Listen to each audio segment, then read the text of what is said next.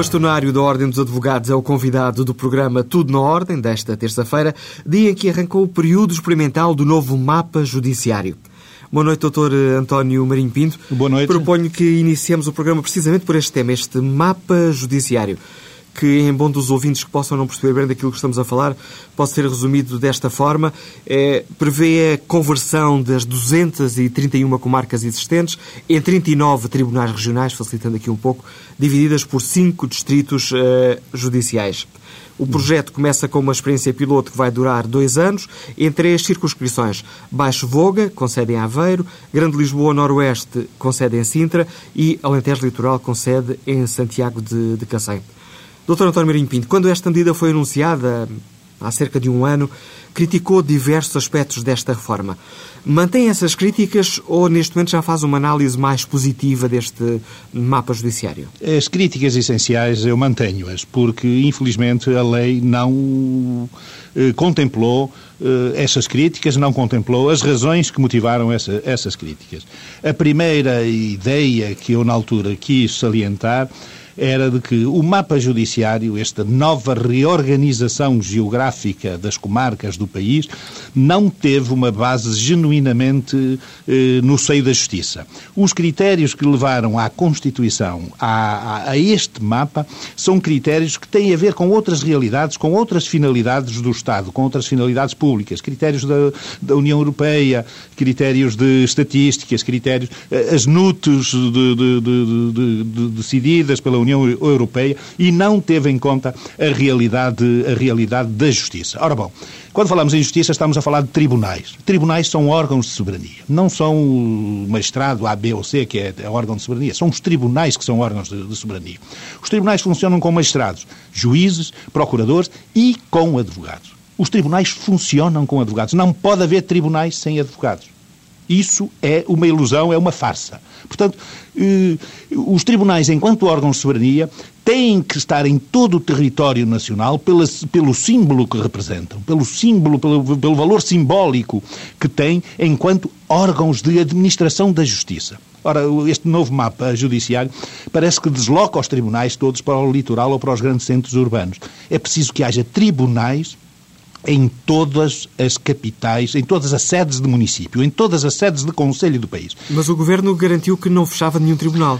E isso, eh, aplaudo, será porventura a, a, única ou a grande aspecto positivo deste, deste novo mapa e mais ainda, até abriu tribunal, tribunais em, em, em alguns municípios, algumas sedes de município, por exemplo, em Sines, foi instalado um tribunal. Ora bom, isto é muito positivo, deve-se instalar tribunais, juízos uh, cíveis, criminais, de trabalho, de família, etc., em todas as capitais, em todas as sedes de municípios do país. Porque se uma localidade tem dignidade para ser sede de conselho, aí deve estar um tribunal, com todo o valor simbólico que o tribunal representa para a pacificação social, para a tranquilidade pública, para eh, tranquilizar e dar eh, um sentimento de segurança e tranquilidade às pessoas de bem e dar um sentimento de intranquilidade e de insegurança às pessoas de mal, aos criminosos, aos delinquentes, àqueles que se querem logo completar com o alheio, àqueles que querem eh, aumentar o seu património indevidamente à custa dos outros. Portanto, este aspecto é muito importante.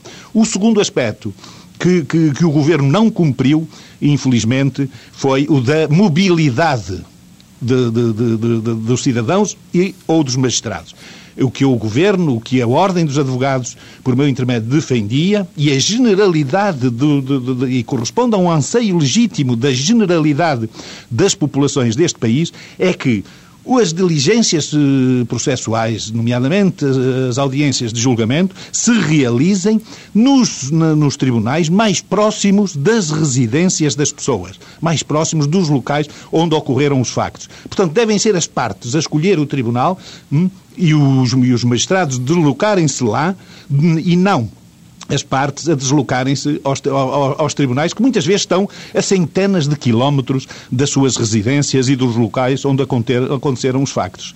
Isto é muito importante por duas razões. A primeira razão é esta. Num processo crime, o julgamento de um crime deve efetuar-se no local onde o crime aconteceu e não a 30, 40 ou 50 quilómetros de distância. Porque um julgamento tem um efeito preventivo, geral, Isto é, é, é, no local onde o crime se cometeu é que é feita a justiça, com a condenação dos criminosos e a absolvição dos inocentes. Depois tem outro aspecto que é este. Há localidades do país. Hum, há tribunais e localidades onde as pessoas, para se deslocarem a esses tribunais, em transportes públicos, precisam de dois dias porque não há transportes públicos que garantam que uma pessoa possa deslocar-se no mesmo dia ao tribunal e regressar à tarde à sua casa, e regressar nesse mesmo dia à casa. Ora bom, isto é uma violência terrível sobre as pessoas. E tudo isto acontece por quê? Por pressões dos órgãos representantes dos magistrados, por comodidades dos magistrados. É necessário que os magistrados levantem salvo seja o rabo do assento, e que se desloquem aos locais onde se devem deslocar, aos tribunais mais próximos das, das, das residências das partes, da residência das pessoas que reclamam justiça ou das pessoas que prestam contas à justiça. E isto não aconteceu.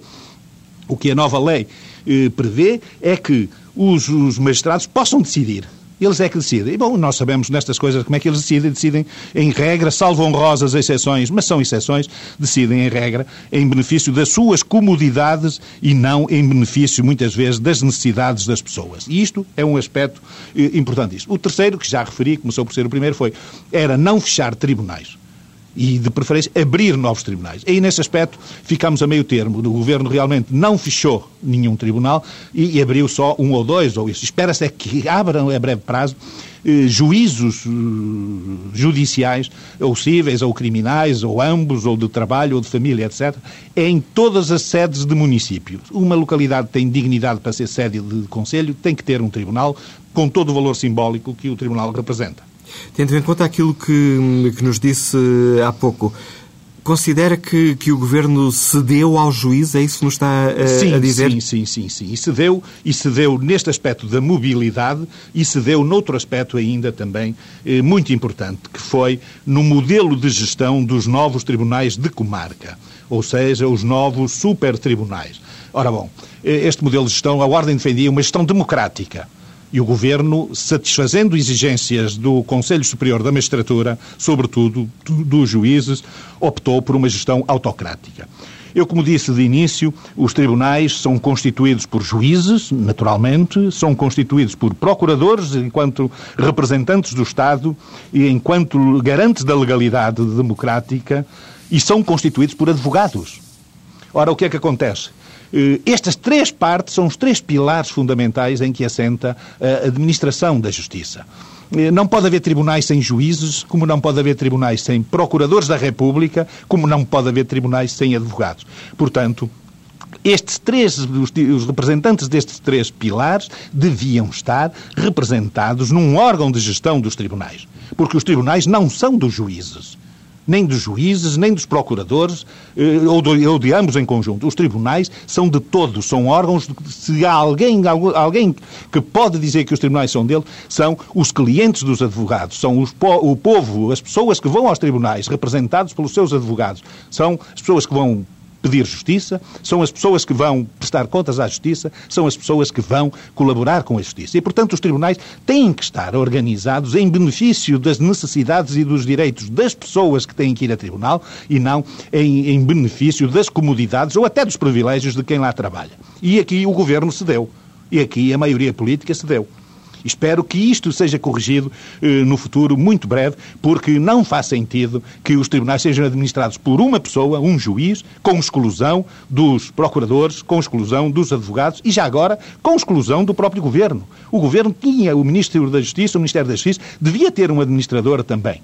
O novo modelo de gestão que a Ordem defendia por meu intermédio e, que eu, por, e pelo qual eu me continuarei a bater é que o órgão de gestão seja constituído por quatro pessoas. O juiz, que terá voto de qualidade, o procurador da República, um advogado, representante da Ordem, e um administrador, nomeado pelo Ministério da Justiça, porque é ele que dá o dinheiro.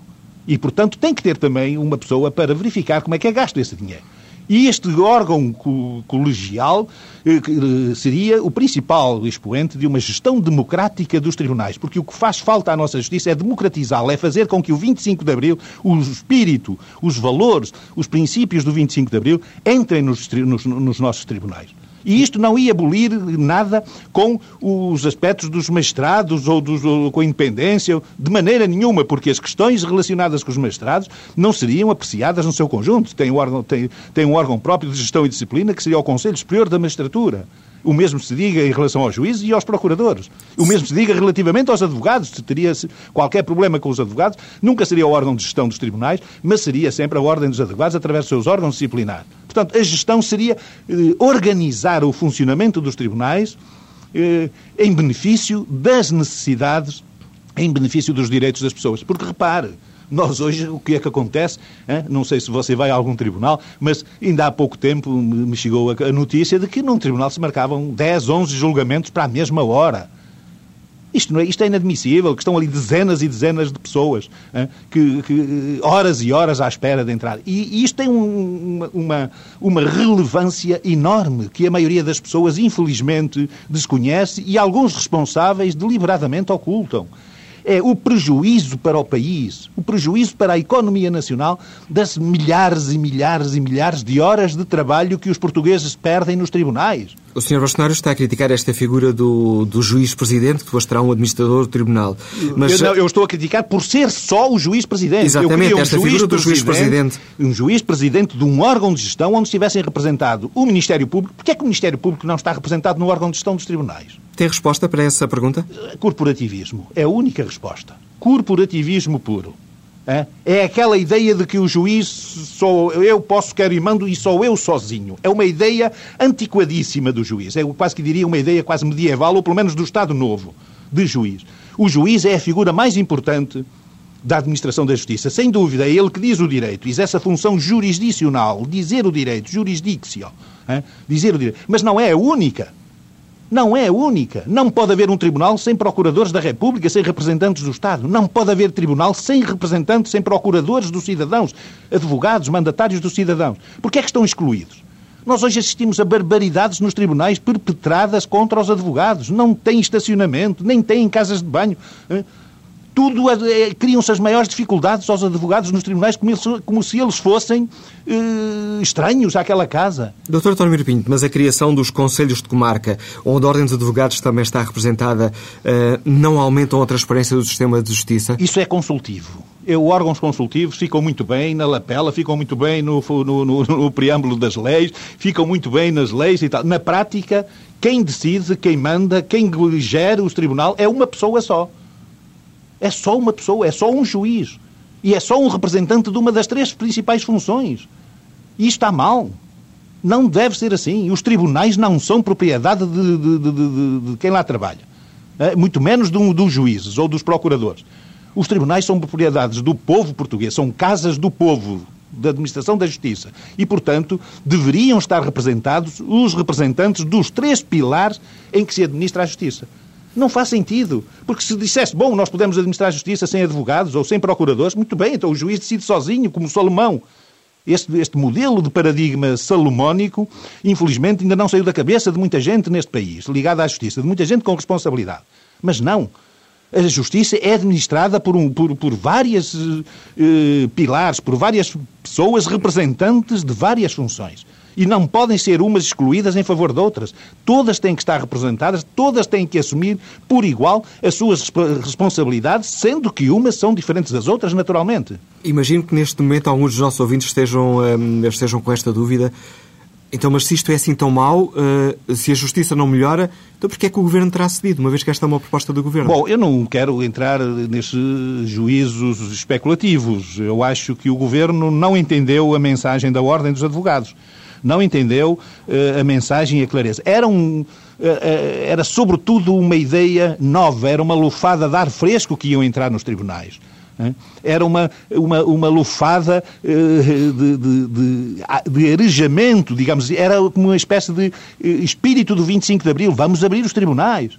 Nós, com o 25 de Abril, constituímos nas empresas, mesmo nas empresas privadas, constituem-se comissões de trabalhadores. Nos jornais, nos órgãos de comunicação, constituíram conselhos de redação. Em todo pugna-se por, por um modelo democrático de, de gestão das empresas, das instituições. E nos tribunais, não. É o juiz. Está errado isto. O governo não compreendeu o, o alcance da mensagem que a Ordem dos Advogados lhe dirigiu. E era bom que o compreendesse, embora tarde, mas eh, é melhor do que nunca. Era bom que o compreendesse ainda há tempo de, nas próximas reformas, se poder alterar este, este, este estado de coisas. Era é- bom que nos tribunais estivessem e fossem administrados sem prejuízo da independência do juiz, sem prejuízo da autonomia dos magistrados do Ministério Público, sem prejuízo da independência e das prerrogativas funcionais dos advogados. Gerir aquela casa, as casas que são os tribunais, em toda a sua complexidade, eh, desde fotocópias, desde salas de reuniões, desde agendas de, de, de, de diligências, etc. Tudo isso eh, beneficiava se a gestão fosse democrática em vez da gestão autocrática, assente numa só pessoa. Já identificou aqui alguns eh, pontos que considera serem negativos neste mapa judicial. Em sua opinião, enquanto bastonário da Ordem dos Advogados, este novo mapa judicial tem aspectos positivos ou não? Olha, eu, sim, tem aspectos de justiça uh, positivos. Eu já referi aquele, foi não fechar tribunais. Mas era preciso ampliar esse aspecto positivo e abrir tribunais em todas as, as, as cidades ou vilas que sejam sedes de município. Depois, outro aspecto positivo tem a ver com, obviamente, um aumento da justiça, da oferta da justiça especializada. Eh, da justiça de família, da justiça laboral. Ora bom, de, mesmo em alguns locais da justiça de, de, outros ramos do direito. Ora bom, isto é, é, é, é, positivo. Isto é um aspecto positivo. É preciso é que eh, a justiça se aproxime dos cidadãos e não obrigue cidadãos deste país, de algumas localidades, de algumas zonas do Alentejo ou Trás-os-Montes, para gastar dois dias, a perder dois dias para se deslocar aos tribunais. Mas isso não é o, o, esse não é o outro lado desta, desta moeda? Para termos mais especialização em tribunais, para termos mais concentração de, uh, de magistrados, de, uh, de, de, de, pessoas especializadas em diversas áreas, uh, não é obrigatório fazer essa concentração? Não, mas ouça, o, o Tribunal, o, por exemplo, o Tribunal de Família do Aveiro, Bom, é possível que os magistrados de Aveiro se desloquem a outras localidades, a, Mira, por exemplo, a Águeda, em vez das populações de Águeda se deslocarem a Aveiro. Era, é isto que eu defendo. O tribunal pode ter a sua sede e não pode ter um tribunal de família em cada... Agora, quando as pessoas que vão divorciar-se, por exemplo, são de Águeda, fazem esse julgamento do divórcio. Agora já não, eh, já nem haverá julgamento, mas um, um julgamento de trabalho, por exemplo. As pessoas deveriam, os magistrados deveriam deslocar-se e fazer o julgamento no tribunal mais próximo da residência das pessoas, em vez de obrigar as pessoas a deslocarem-se, às vezes, centenas de quilómetros para ir aos tribunais. É este esforço que, que deve ser feito da justiça para a democratização. Em vez das comodidades de quem, de, de quem trabalha nos tribunais, deve ser prioritário defender os interesses e os direitos de quem tem que ir aos tribunais. É isto que é preciso inverter. Permitam fazer aqui um pouco o papel, hum, e passa aqui a expressão do advogado do diabo. Talvez, Mas se, fosse, se fossem os magistrados a ter que ir a, eh, a todas as terras, isso não contribuiria, dado o tempo que isso demora, não contribuiria para uma ainda maior lentidão da nossa justiça? Não, é por, é, é pelo julgamento. A lentidão, o único atraso que teria era o magistrado se calhar ter que se levantar mais cedo, uma hora ou duas, para se deslocar. É, é um incómodo. Mas agora, em vez de, de, de, em vez de um magistrado ou dois ou três se deslocarem, às vezes são dezenas e dezenas de pessoas que se deslocam centenas de quilómetros para lá e é, é, um dos argumentos que se utilizava é que isso iria ficar caro, a justiça iria encarecer devido ao pagamento das horas extraordinárias e das deslocações. Bom, o país perde muito mais com o tempo que as pessoas perdem de trabalho, com as horas e dias, às vezes, de trabalho que as pessoas perdem para se deslocarem aos tribunais e, sobretudo, perdem nos tribunais por má organização das agendas dos próprios tribunais. Portanto, a ideia é esta: não... devem ser os magistrados aí deslocados. Além disso, como eu referi há momentos, há um aspecto que é extraordinariamente positivo. O julgamento de um crime deve ser feito no local onde o crime aconteceu, no tribunal mais próximo do local onde o crime aconteceu. Não faz sentido uh, um homicídio que, uh, ser julgado a 30 ou 50 quilómetros do local onde aconteceu. É lá porque tem efeitos preventivos de, de, que emergem do julgamento e, sobretudo, da sentença, de efeitos de prevenção geral que são muito importantes. Há uma mensagem que qualquer decisão judicial de, qualquer tribunal eh, que é dirigida a todos, não é só às partes no processo é toda a comunidade e é uma mensagem de pacificação, é uma mensagem de tranquilidade às pessoas de bem. Sobretudo dizendo que a justiça funciona e quem agir contra o direito será sancionado pelos tribunais. Ora bom, isto tem esta ideia de proximidade, é muito importante. Infelizmente, nós, o nosso paradigma judiciário essencial eh, ainda, ainda organiza tudo em torno e centraliza tudo em torno da figura quase divina de um juiz. Bom, é preciso democratizar a figura do juiz. É preciso democratizar. Todos os poderes de Estado foram democratizados, menos o poder judicial. E isto era uma porta, eram os primeiros passos no sentido da sua democratização já utilizou, pelo menos por duas vezes, essa expressão, as pessoas de bem. Agarrando nessa, nessa, nessa sua expressão, com este novo mapa judiciário, com os aspectos positivos e negativos, tendo em conta que há agora aqui um período de, de dois anos, um período de experiência para ver como é que isto funciona. Mas parece-lhe, Dr. António Marinho Pinto, que as pessoas de bem ficam mais protegidas ou mais desprotegidas? Com melhor ou com pior justiça? Eh, não posso pôr, eh, abordar ou responder à pergunta eh, exclusivamente na perspectiva em que a colocou. Os tribunais deveriam ser locais procurados pelas pessoas de bem. Infelizmente, em Portugal, as pessoas de bem fogem dos tribunais, porque são maltratados, porque são é caro, porque perdem horas e dias e às vezes anos ali aos trambolhões com processos em que não vem o seu problema resolvido. Quem se sente bem nos nossos tribunais hoje são uh, pessoas que prestam contas à justiça, que têm de prestar contas à justiça. Essas é que se sentem bem, porque a justiça é lenta, a justiça é muitas vezes é um totoloto, uh, os mesmos factos, com as mesmas leis, no mesmo tribunal, às vezes são decididas de forma diametralmente oposta, de forma antagónica. E esta reforma pode deixar, eh, permite-me aqui a facilidade da expressão, a nossa justiça melhor ou, pior, Olha, ou ficará pior? Isso é uma esperança. Essa ideia é uma esperança. Eu não a quero perder, mas acho que uh, o início não foi tão bom quanto poderia ser e não nos transmite, não nos reforça tanto essa, essa esperança que deveríamos ter, tanto quanto era possível fazê-lo, pelas razões que eu já apontei. Parece que o corporativismo se impôs em detrimento dos interesses das pessoas, das populações que têm que ir a tribunal. Em benefício de comunidades, em benefício de alguns grupos, essa gestão autocrática, a mobilidade, enfim, eh, são aspectos que, que, que, que deixam muito, marcam muito este início, este, esta, esta experiência. Na perspectiva da Ordem dos Advogados e na perspectiva do bastonário da Ordem dos Advogados. Eh, eh, queremos e vamos continuar a lutar para que isto seja alterado a gestão do Tribunal, em vez de autocrática, seja uma gestão democrática.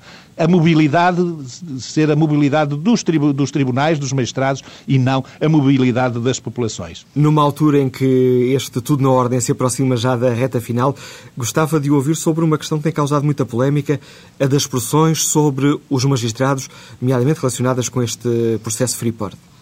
Olha, eh, as pressões, eu não sei se há pressões, eu, pelos vistos, eh, eu duvido muito quando as pessoas se queixam muito, se vêm queixar publicamente, pessoas que têm eh, a prerrogativa da independência no seu estatuto.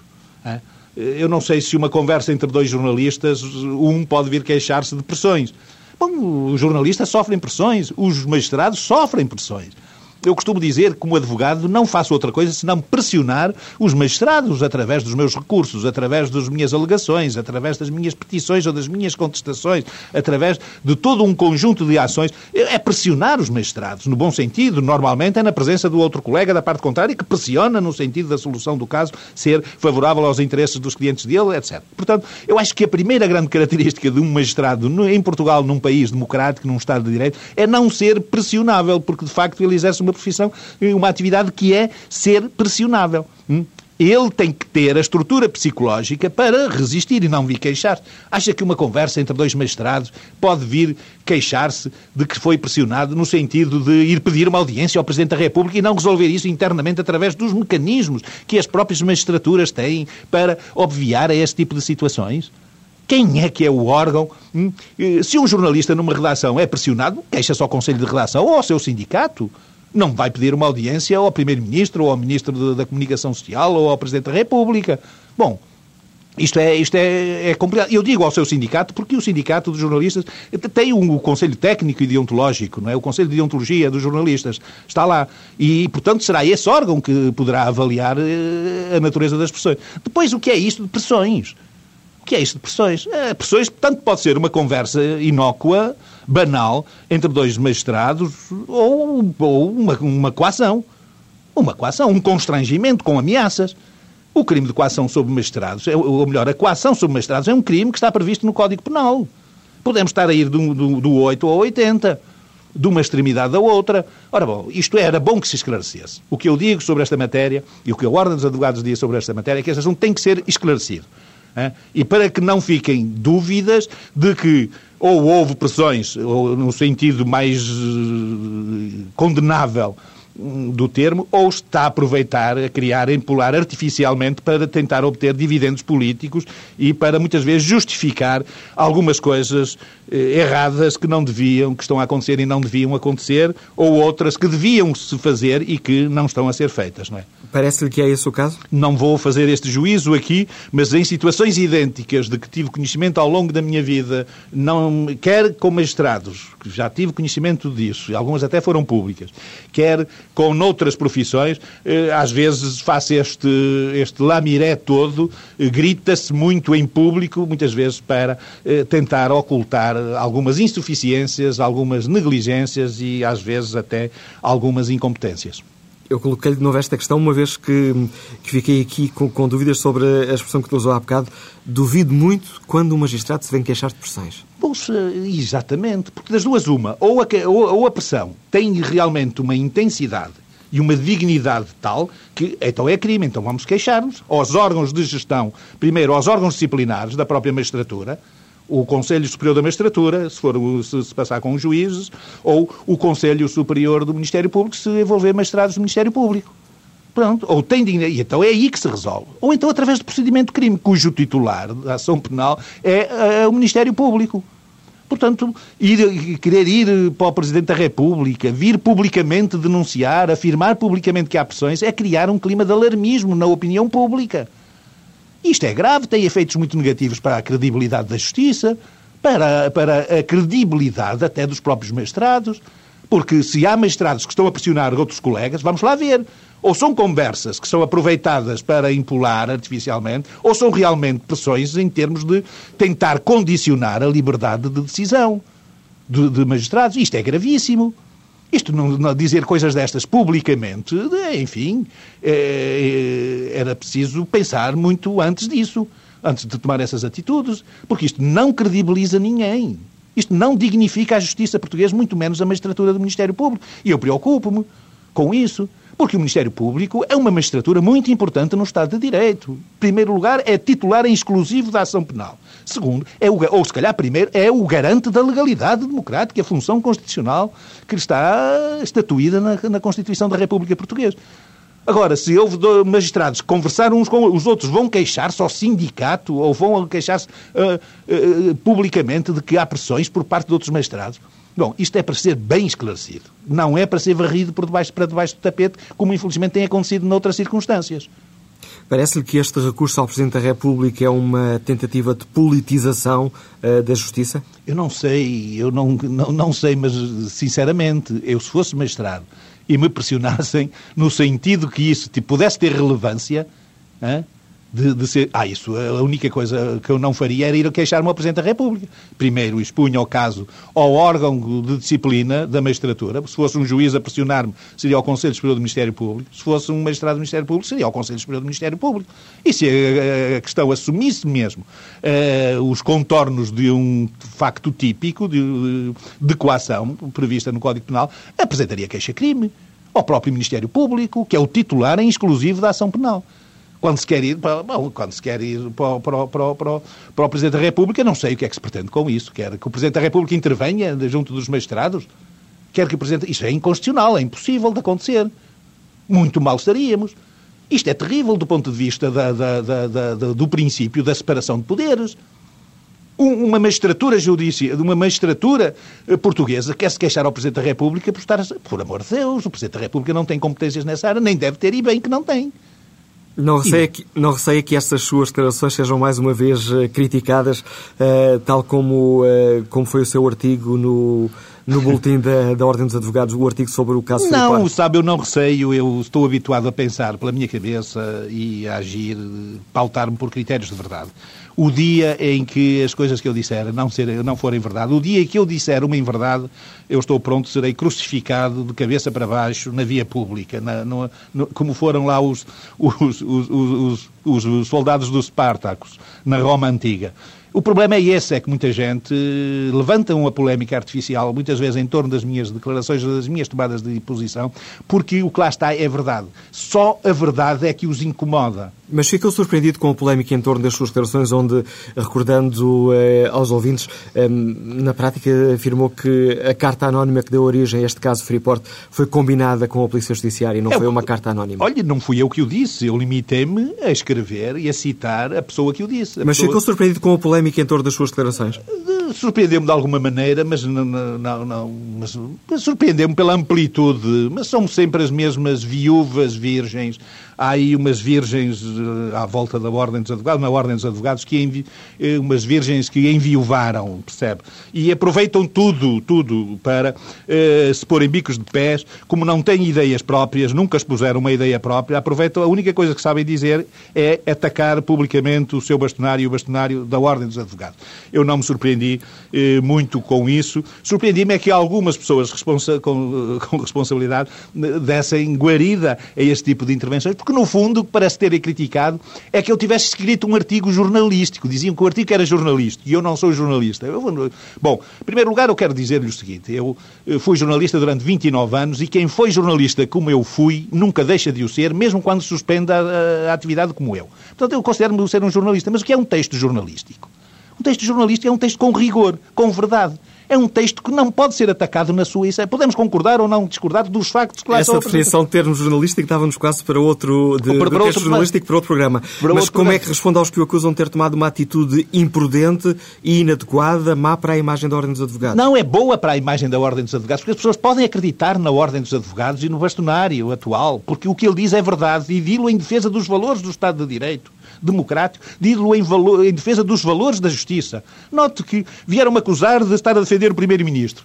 Eu se isso resulta do meu artigo, filo com a mesma intenção com que defendi aquela desgraçada do Algarve que foi espancada em interrogatórios noturnos nas instalações da Polícia Judiciária sem a presença de advogado. Filo da mesma forma com que defendi um skinhead acusado de racismo, da mesma forma com que defendi um trabalhador ferroviário de Sintra que foi espancado nas instalações da Polícia Judiciária. Filo da mesma forma com que defendi o Dr. Oliveira Costa por estar preso preventivamente, um homem de quase 74 anos com uma doença incurável. Da mesma forma com que há uns anos defendi o, o Sr. Manuel Macedo, acusado, o presidente da Associação de, de, de Amizade Portugal-Indonésia, acusado de ser a favor dos indonésios no processo de Timor. Filo da mesma forma com que defendi muitas outras pessoas. Já estamos mesmo no fim deste programa. Tenho que lhe perguntar se, se a admissão do Dr. José Augusto Rocha da presidência da Comissão de Direitos Humanos da Ordem dos Advogados está de alguma forma relacionada com esta polémica em torno do caso Freeport. De maneira nenhuma, não tem nada a ver com isso. Tem a ver com questões que eu gostaria que o Dr. José Augusto Rocha ele próprio explicará, mas o, no fundo a razão principal foi o Conselho Geral não ter aprovado a proposta da Comissão dos Direitos Humanos para se homenagear uh, os advogados que defenderam presos políticos nos tribunais plenários. Ora bom, eu próprio, e por isso falo por mim, mas o Conselho Geral aprovou, rejeitou, de, ou melhor, deliberou não atribuir o prémio a, a, conforme fora proposto pela, ordem, pela Comissão dos Direitos Humanos. E eu falo por mim que votei a favor dessa deliberação, votei, ou melhor, votei contra a atribuição do prémio. Votei a favor daquilo que foi aprovado no Conselho Geral. E, portanto, falo por mim, eu acho que nós não devemos estar a politizar os órgãos da Ordem. É só isto. Na e prática, acho... esta é uma questão que já vinha de dezembro, uma vez que o pedido de demissão já tinha sido. Foi uh... dessa altura e depois foi retirado, depois de uma conversa comigo, e agora foi reiterado. Uh, portanto, basicamente, a razão principal é essa. Eu não vou adiantar os motivos concretos, o Dr. José Augusto Rocha, se quiser fazer aqui, o faz. Eu não vou. Eu sei que aceitei o pedido de demissão que ele apresentou e, portanto, já foi nomeado outro presidente. É, por acaso é o vice-presidente do Conselho Geral, o Dr. Jerónimo Martins, que irá acumular, e, portanto, está, está está a Comissão de Direitos Humanos espera-se que eh, enverede eh, por uma, por uma, por uma, por uma, por uma, enfim, pelo, pelo caminho condizente com o seu prestígio passado. Eu só digo uma coisa a respeito disto. eh, Manuela Caso. Eu nunca escondi as minhas opções de pessoa de esquerda. A minha formação foi feita de, na área, nos valores da esquerda, sobretudo no grande valor da esquerda, que é a liberdade a liberdade de expressão, a liberdade de reunião, a liberdade de associação, a liberdade de manifestação. Sempre defendi isso e aos 20 anos já estava a ser severamente reprimido por lutar por esses valores. Agora, o que eu digo é o seguinte. As minhas opções políticas ficaram em Coimbra quando fui para Lisboa dirigir a Ordem dos Advogados. Eu não tenho direito de, de, de, tentar, através da Ordem dos Advogados, realizar as minhas opções políticas, porque as minhas opções são minhas e eu represento 26.500 advogados que têm opções políticas diferentes das minhas. E, portanto, eu, a ideia que eu quero transmitir é isto: não politizar os órgãos da Ordem dos Advogados. Não quero que isso seja. Nem durante décadas a Ordem dos Advogados foi politizada por muitos bastonários que instrumentalizaram ao serviço dos valores políticos em que acreditavam e que perfilhavam. Comigo isso não acontecerá. Mesmo, mesmo tendo presente o que se passou nesse, no, no, no passado, algum deles desse passado bem recente, infelizmente, eu comigo não tolerarei politização dos órgãos da Ordem, nem da Ordem dos Advogados. A Ordem há de ser um local onde caibam todos os advogados, desde o advogado da extrema-direita ao advogado da extrema-esquerda. Com esta declaração, Dr. António Marinho Pinto, chegamos ao fim de mais um Tudo na Ordem, um programa que esta semana foi feito em parceria com a Ordem dos Advogados.